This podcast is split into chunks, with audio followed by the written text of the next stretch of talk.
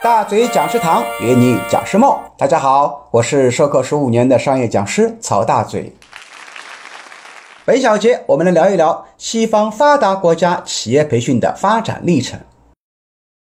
西方发达国家的企业培训啊，起步比较早，早期的培训理论呢，也是由西方国家进行研究并推动的。发达国家的培训发展主要可以分为两个阶段。第一个阶段呢，是从二十世纪二十年代至七十年代，主要以技能培训为主。这一时期的培企业培训主要针对一线的工人，通过开发和培训工人的操作技能，提高工厂的生产效率，为企业产生更多的效益。第二个阶段是二十世纪七十年代以后，培训更加的多元化，培训的侧重点呢，由操作技能向管理能力转变。管理培训得到了快速的发展。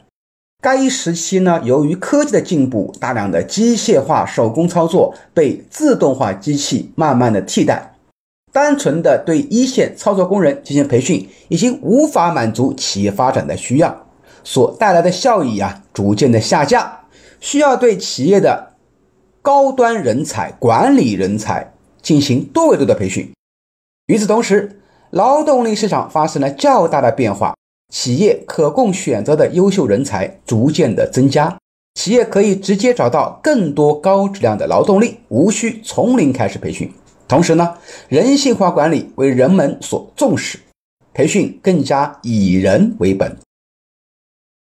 西方发达国家的培训发展时间啊比较长，体系较为完善，积累了众多的宝贵经验，其中包括第一个，重视对成年人学习规律的探索。成年人与未成年人的学习规律呢有所不同。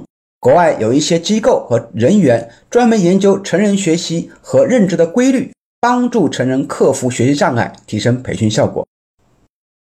第二条呢，重视职业教育与培训。发达国家的培训管理充分考虑了人性化的需求，做到以人为本。